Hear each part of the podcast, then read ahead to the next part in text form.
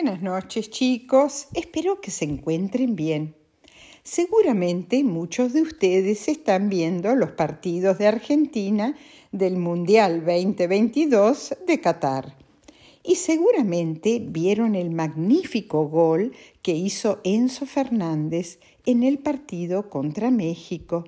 Y el abrazo que se dio con Messi, su ídolo, después de ese golazo. Messi fue el primero en abrazarlo. Bueno, hace seis años, cuando Enzo tenía 15, le escribió una carta muy sentida a Lionel Messi que quiero compartir con ustedes.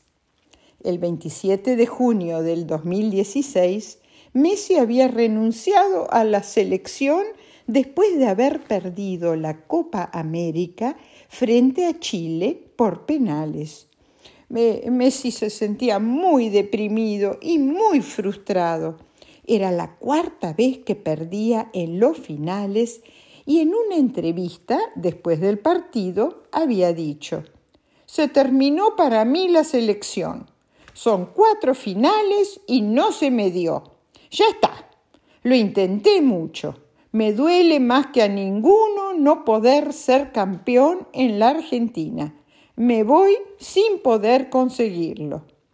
Ese mismo día, Enzo Fernández, con sus 15 años, jugaba en las divisiones inferiores de River y publicó una carta dirigida a Messi en su Facebook.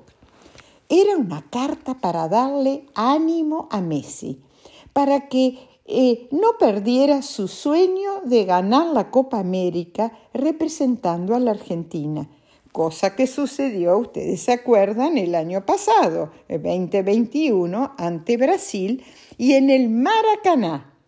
Hacía 28 años que Argentina no ganaba la Copa América. Pero ¿qué decía esa famosa carta de Enzo a Lionel Messi? En ella, Enzo le decía a Messi que comprendía la enorme presión que estaría sintiendo de nosotros, los 40 millones de argentinos, que eh, pretenden y que le exigen que haga las cosas de manera perfecta. Y en ella, en la carta, decía, ninguno de los 40 millones eh, eh, habrá sentido ni un 1% de esa presión pero le exigían al mejor jugador del mundo que se quedara en la selección y al mismo tiempo lo criticaban por no poder hacer milagros, cuando él no era el responsable de la derrota de la selección. Y continuó en la carta diciéndole a Messi, Messi, haz lo que quieras, Leonel, pero por favor, pensa en quedarte pero quédate para divertirte, ¿Qué es lo que esta gente te ha quitado. En un mundo de presiones ridículas, logran sacar lo más noble que tiene un juego, que es la diversión. De pibe seguro soñabas con representar a tu país y divertirte. Verte jugar a vos con la celeste y blanca es el orgullo más grande del mundo.